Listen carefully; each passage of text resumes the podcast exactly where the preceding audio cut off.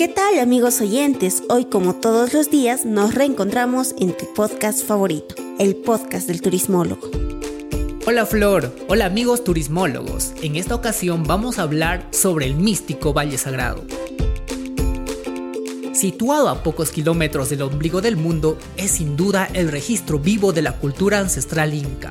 Prueba de ello son los innumerables centros arqueológicos que se encuentran en el camino. Al poseer tantos centros arqueológicos como operadores turísticos, es importante que conozcamos las alternativas para poder ofrecer tours de calidad a nuestros pasajeros. Desde Pisa hasta Ollantaytambo, como ya sabemos, el Valle Sagrado tiene consigo distintas formas de poder visitarlo. Aquí te contamos las dos principales opciones de tours para tus pasajeros. Primero tenemos al Valle Sagrado Tradicional. El ya conocido circuito del Valle Sagrado Tradicional es muchas veces el favorito de los pasajeros en cuanto a la duración del tour. ¿Por qué? Pues los viajeros muchas veces prefieren tomarse un poco más de tiempo en los sitios arqueológicos, visitarlos con calma y retornar a Cusco un poco más temprano. Este tour incluye la visita de Pisa, centro arqueológico ubicado a una hora aproximadamente de la ciudad del Cusco, utilizado en el tiempo de los incas como protección de la ciudad ante los posibles ataques de sus enemigos. Adicional a esto, se tiene la opción de visita al mercado de artesanos de Pisa, donde los pasajeros podrán adquirir algunas artesanías propias del lugar.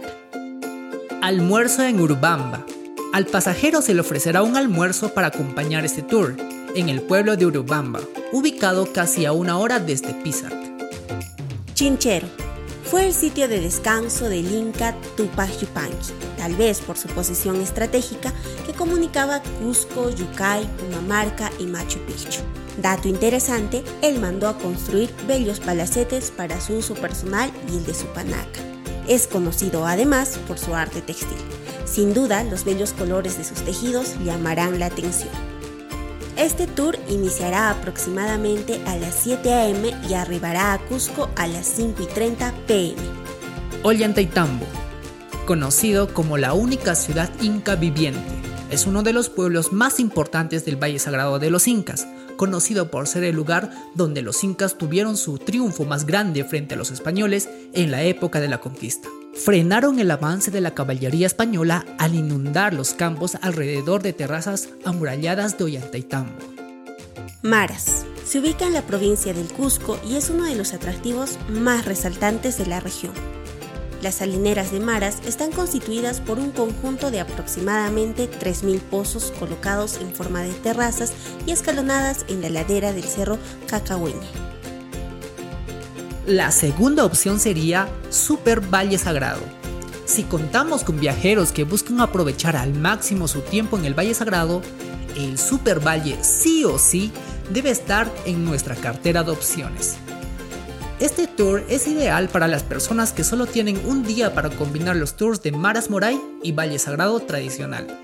Aquí, tus viajeros podrán disfrutar de los centros arqueológicos que ya mencionamos antes, tales como Pisac, el almuerzo en Urubamba, Ollantaytambo y Chinchero, con el adicional de visitas de Moray, conocido como el antiguo laboratorio Inca. Las terrazas circulares de Moray fueron utilizadas para la siembra y cosecha de distintos alimentos.